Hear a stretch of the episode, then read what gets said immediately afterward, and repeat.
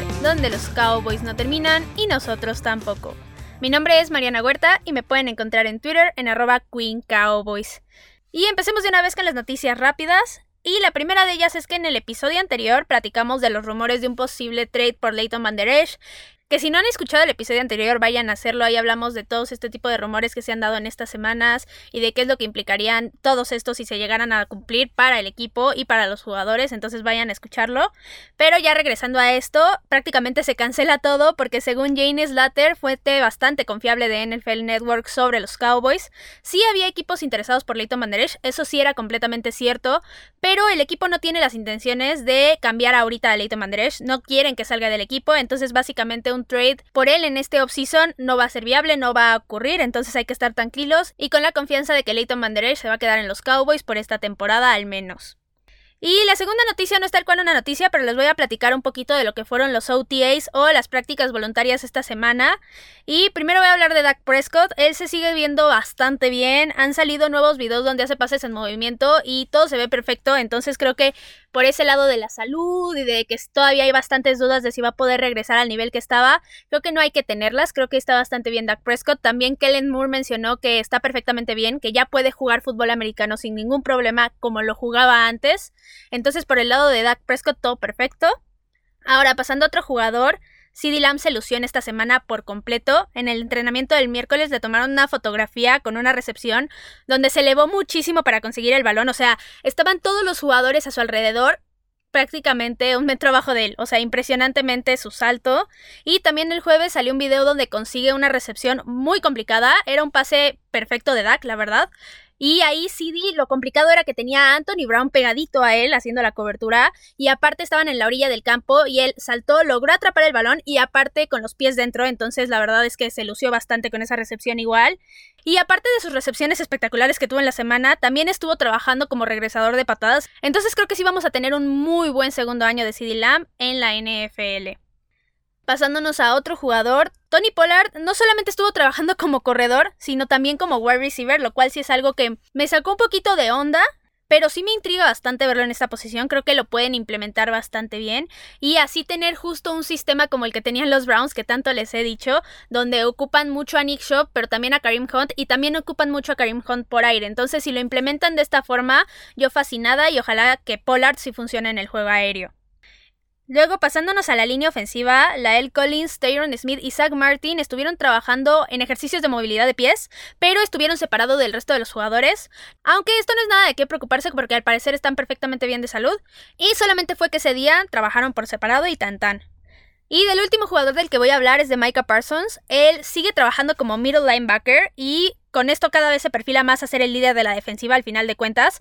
No creo que desde el principio, pero sí podríamos estarlo viendo ahí una mitad de la temporada, ya dirigiendo las jugadas, ya mandándolas él y ya organizando a toda la defensiva, lo cual es bastante bueno porque al ser un rookie realmente vas a tenerlo cuatro años, siendo muy probablemente el mejor jugador de la defensiva, como dije, en contrato de novato, entonces eso sería excelente.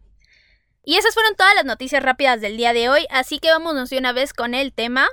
Y la temporada anterior para la NFC fue un completo lío en todo el sentido, entre lesiones, malos desempeños, cambios de entrenadores. La verdad es que la división sufrió bastante y es por eso que tuvo tan malos resultados y que fue tan criticada y que todo el mundo decía, es que cómo va a pasar un equipo de esa división a playoffs. Pero pues así son las reglas de la NFL y al final así funciona todo, entonces no había mucho para dónde hacerse, sí se podían quejar, pero tan tan, simplemente iban a sacar su frustración y punto. Pero justo algo en particular que hizo que la división fuera un misterio en 2020 fueron los cambios en los corebacks en absolutamente todos los equipos excepto en uno. Fueron 11 los corebacks que iniciaron partidos para algún equipo de la división en la temporada pasada. 11 corebacks, o sea, son muchísimos. Y ya con eso se nota el desastre en todo el sentido de la palabra que traía la división, básicamente. Ahora, esta temporada ya parece pintar diferente en cuanto a los líderes de la ofensiva de los equipos, pero aún así quedan bastantes dudas en cuanto a desempeño y cómo van a estar funcionando en la división en cuestión de resultados y de anotar puntos. Entonces, por eso Hoy voy a hablar de todos los corebacks de la NFC East con el único objetivo de llegar a la conclusión de quién es el rey de la división. Literalmente, quién es el mejor coreback de los cuatro equipos, Washington Football Team, Giants, Eagles y por supuesto los Cowboys. Y esto solamente porque he visto en varias páginas, en Twitter, en algunos programas que debaten justo esta idea, entonces voy a hacer lo mismo y voy a darles mi conclusión al respecto. Y primero voy a dedicarle un tiempo a hablar de los corebacks de cada equipo para saber cómo han estado sus carreras y también cómo pueden ayudar ya sea a sus viejos o a sus nuevos equipos y así llegar a la mejor conclusión todo respaldado como siempre en datos y en información tangible y no en simples preferencias de quién va a ser el mejor coreback de esta división o al menos quién es el que ahorita parecería el mejor coreback. Ahora, nada más una aclaración, solamente voy a estar hablando de los corebacks que podrían ser titulares en algún momento de la temporada, así que no se me estén emocionando, no voy a hablar de Fuchi Dinucci, aquí no hay espacio para él en este momento, así que de una vez vamos a pasarnos al primer equipo y voy a empezar con el Washington Football Team. Él es el equipo que para mí ahorita hay más duda en la posición porque no hay un clarísimo coreback titular. En 2020 ellos cambiaron muchísimo en la posición, ya sea por algunas lesiones o por desempeños malos. Lo vimos con Dwayne Haskins, que nada más no dio de sí, no dio una. Y luego Kyle Allen se terminó lesionando y ahí fue cuando entró Alex Smith con su regreso milagroso. Y al final Alex Smith se lesionó otra vez y ahí fue cuando entró Taylor Heineke en el último partido de la temporada, en la postemporada justo, en el partido de Wildcard. Y no exactamente por esto, pero sí sigue siendo muy probable que a lo largo de la temporada hagan cambios al respecto con el hombre que está lanzando los pases, porque como dije, a pesar de que si hay un jugador que podría ser el claro titular al inicio de la temporada, uno nunca sabe cuándo se va a lesionar o cuándo va a dar un desempeño terrible y lo van a terminar cambiando y Ron Rivera va a decir, no, ya no te quiero, voy a meter a este, ¿sabes? Entonces es por eso que digo que hay bastante duda al respecto en el Washington Football Team. Y pues voy a empezar hablando del que para mí es el claro titular y al que yo dejaría toda la temporada, y él es Ryan Fitzpatrick, el hombre de 38 años que ha estado en nueve equipos diferentes de la liga y que tiene N cantidad de récords, ya sean buenos o malos, ya sea de a cuántos equipos les ha anotado un touchdown o de a cuántos les ha lanzado intercepciones, o de contra cuántos equipos ha perdido de la NFL, porque ese es un récord bastante impresionante también. Pero bueno, dejando de lado esto, él por primera vez en su carrera va a estar en esta división, y eso tiene tanto sus cosas buenas como sus cosas malas. Fitzmagic puede ser un jugador que te lance cuatro pases de touchdown en un partido, así como te puede lanzar cuatro intercepciones en el que sigue o en justo en el mismo partido, entonces realmente nunca se sabe qué versión de él vas a tener día con día, pero lo que sí le favorece es que ya tiene muchísima experiencia y que es un jugador que sí deja todo en la cancha en cada jugada, eso sin duda alguna. Y pues ya hablando un poco de lo que fue para él la temporada anterior, él estuvo en Miami y lo estaba haciendo bastante decente, pero nos dejaron clarísimo que los planes no eran seguir con él a futuro y que sí querían que Tua Tagovailoa tuviera sus primeros partidos en la NFL. Entonces terminaron dejando a Fitzpatrick de lado cuando fue su semana de descanso y al final sí terminaron recorriendo a él, de hecho, en ese partido contra los Raiders con ese pase milagroso donde casi me desnucan a Ryan Fitzpatrick, pero terminó lanzando el balón y terminó completando el pase y con esto Miami terminó ganando el partido. Entonces creo que ese es un claro ejemplo de lo que podemos ver con un Ryan Fitzpatrick, podemos ver que realmente todavía tiene bastante brazo, es un jugador con el que hay que tener cuidado porque sí puede moverse, y aparte te puede lanzar pases precisos. Pero al mismo tiempo, digamos que donde las defensivas le pueden sacar provecho es en todos sus turnovers. Es un jugador propenso a lanzar intercepciones, entonces ahí es donde las defensivas, como dije, podrían sacar un poco de ventaja. Ahora, otro de los corebacks del Washington Football Team es Kyle Allen. Y si de desempeño estuviéramos hablando, la verdad es que Kyle Allen no estaría aquí. Pero lo estoy mencionando porque Ron Rivera sí tiene una afinidad especial hacia él. Y es por eso que es bastante probable que lo lleguemos a ver iniciando algún partido en la temporada. Uno nunca sabe cuándo Ron Rivera le va a dar a su niño consentido, por decirlo ahí, un partido. A pesar de que no se lo merezca o a pesar de que tenga a otros mejores jugadores. Pero si yo fuera Ron Rivera, la verdad no lo haría.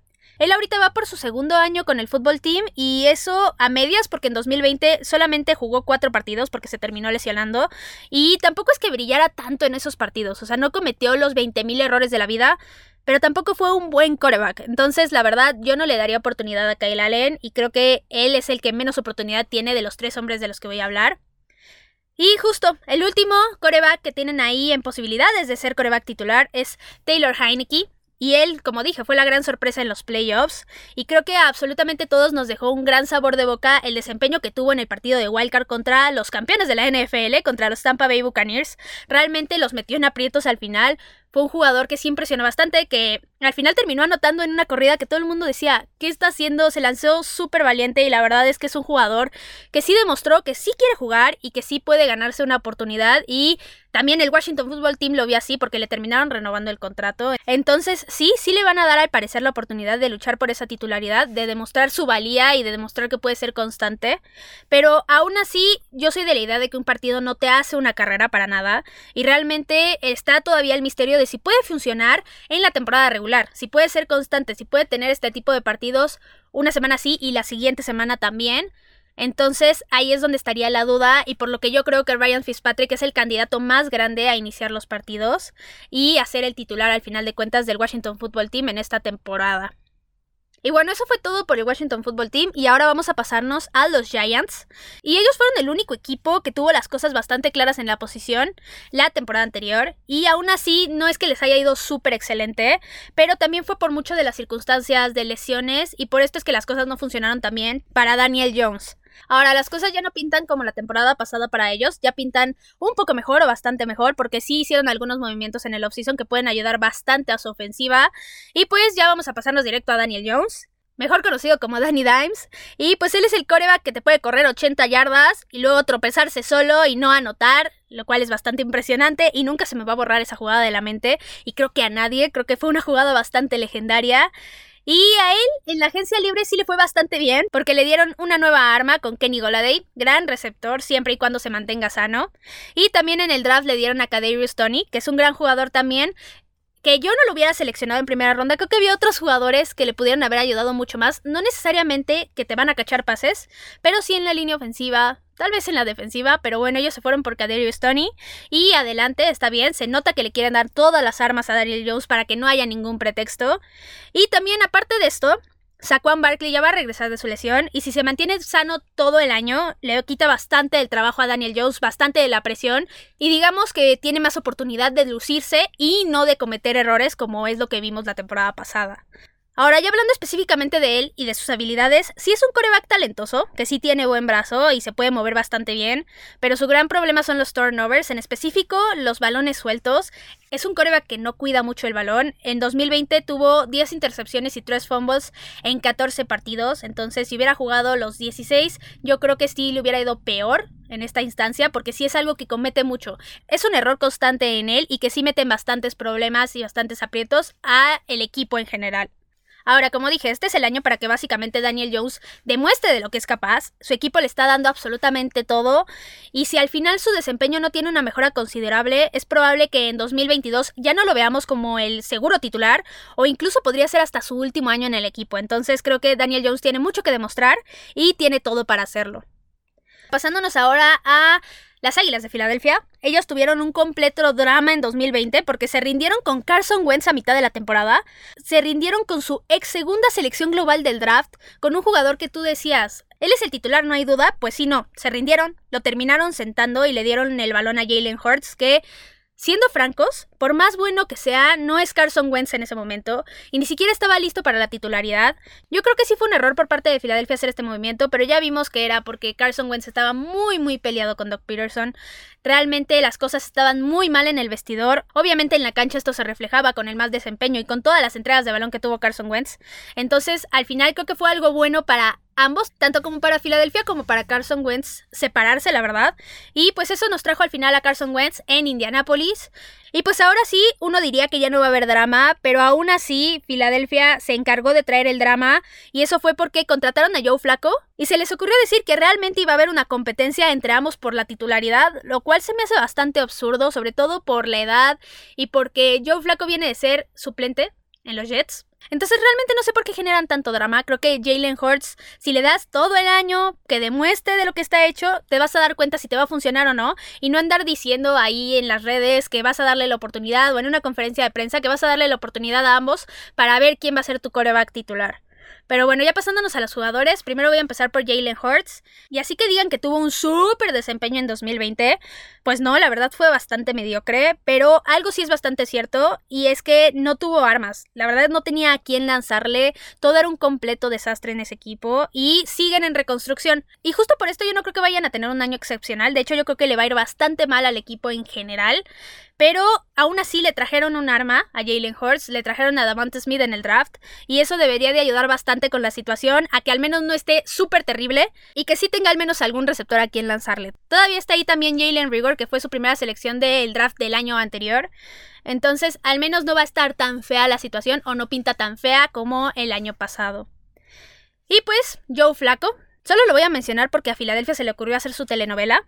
Pero siendo completamente sincera, esto no va a pasar. Es Jalen Hurts, solamente lo dijeron literalmente para causar drama y ya. No creo que Joe Flaco tenga una posibilidad mínima real de ser el coreback titular. Al menos obviamente que se lesione Jalen Hurts. Pero fuera de eso, él no va a estar como titular en las Águilas de Filadelfia.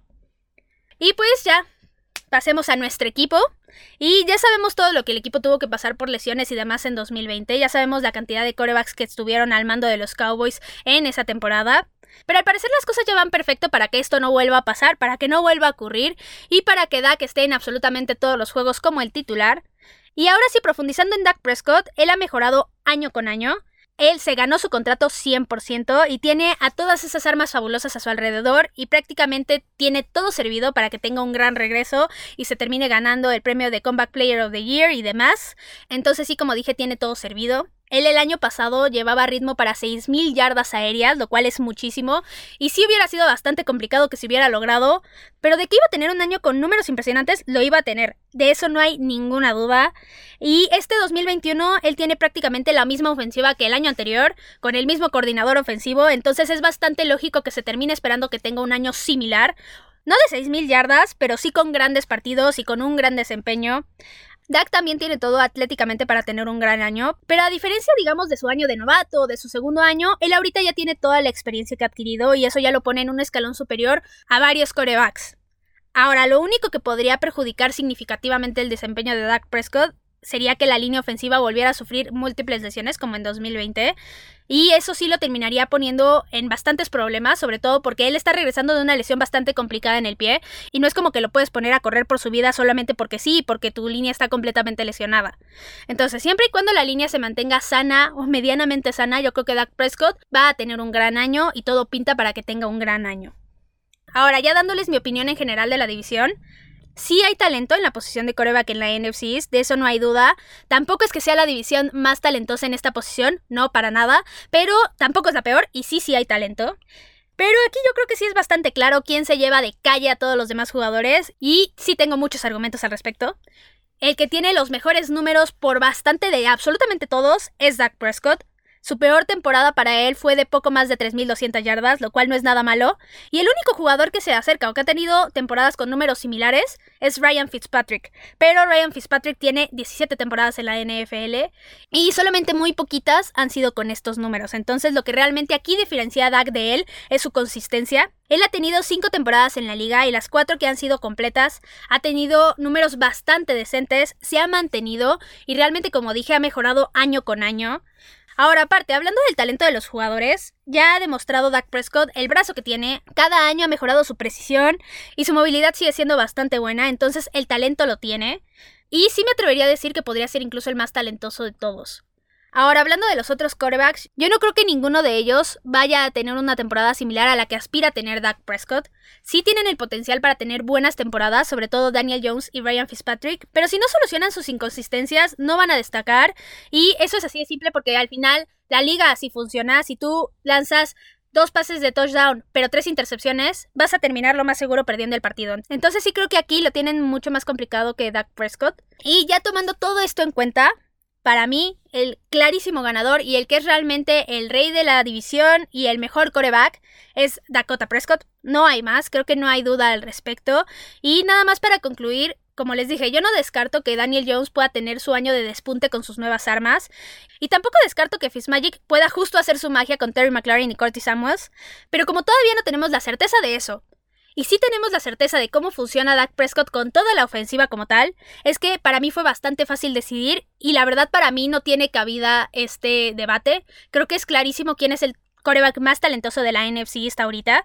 Y al final no es que esté diciendo que Ryan Fitzpatrick, Daniel Jones o incluso Jalen Hurt sean corebacks malos, sino que no están al nivel de Dak Prescott. That's it. O sea, al final pueden sí tener un muy buen año, excepto Jalen Hurts, creo que Jalen Hurts la va a sufrir, pero no al nivel de un Dak Prescott que ya está entre los 10 mejores corebacks de toda la liga. Entonces sí, Dak Prescott sería el mejor coreback de la NFC sin duda alguna. Y vamos a pasarnos a la segunda sección del día de hoy, y es Cowboys Legends. Y hoy ya les hablé de las maravillas que está haciendo CD Lamb en las OTAs, y justo por eso vamos a recordar a un receptor de hace algunos ayeres del equipo, y él es Tony Hill. Él estuvo en los Cowboys de 1977 a 1986. Él fue tres veces Pro Bowler, es parte del equipo del 50 aniversario de los Cowboys y también fue campeón del Super Bowl número 12. A él Tom Landry le decía Our Home Run Hitter. Y esto es porque Tom Landry decía que nadie se ajustaba como él en el aire y que era el tipo de jugador que podía convertir una jugada corta en una jugada bastante grande. Y es por esto que le decía así. Él es el quinto mejor jugador en yardas del equipo en la historia y es el tercero en yardas aéreas, lo cual en números lo posiciona bastante bien. Y hablando un poquito de su vida personal, él actualmente es CEO de Legends Sports Promotion y esta es una empresa que se dedica a recaudar fondos con deportistas para asociaciones de caridad, lo cual se me hace excelente y se me hace bastante humano de su parte. Y pues él para mí es un gran receptor, que sí merece bastante más reconocimiento. No es tan conocido como un Michael Irving o incluso como un Des Bryant, que no tuvo tantos logros como él. Y justo por eso creo que merecería que los Cowboys hablaran mucho más de él y de lo que terminó logrando en el equipo. Pero bueno, eso fue todo por el capítulo de hoy. Recuerden que me pueden encontrar en Twitter en arroba Queen Cowboys y también en arroba cuarta gol Cowboys, 4 con número, TA gol Cowboys. Ya saben, cualquier duda, opinión, lo que sea que necesiten me lo pueden dejar ahí en Twitter. También recuerden que si les gustan los episodios, recomiéndenlos con quien ustedes gusten. Y esperen mucho más contenido porque los Cowboys no terminan y nosotros tampoco. Cowboys en cuarta y gol.